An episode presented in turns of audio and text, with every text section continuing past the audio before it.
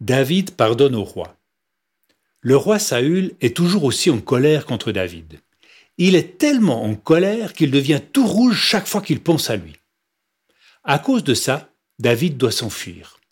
Mais le roi décide de le pourchasser avec son armée. Heureusement pour lui, David n'est pas tout seul. Il a plein d'amis désormais. Ils vivent dans la montagne, loin des chemins. Ils se cachent dans des grottes ou dans la forêt. Un jour, David apprend que l'armée de Saül est tout près de lui. Il se cache dans une caverne avec ses amis. Ils ne font pas de bruit pour que Saül ne sache pas qu'ils sont cachés là. Ils entendent des soldats qui s'approchent, le bruit des armes contre les rochers.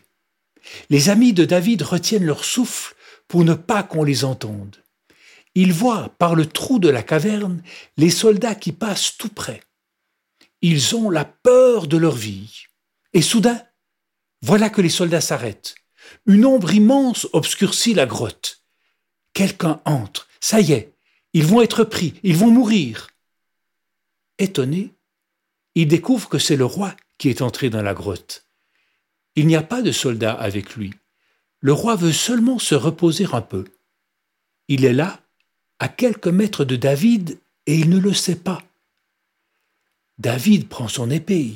Il pourrait tuer le roi s'il le voulait. Mais il ne veut pas le faire, car Saül a été choisi par Dieu pour être roi.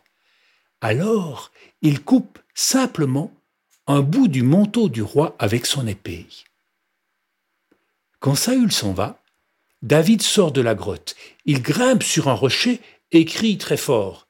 Tu vois, Saül, j'aurais pu te tuer, mais j'ai juste coupé un bout de ton manteau.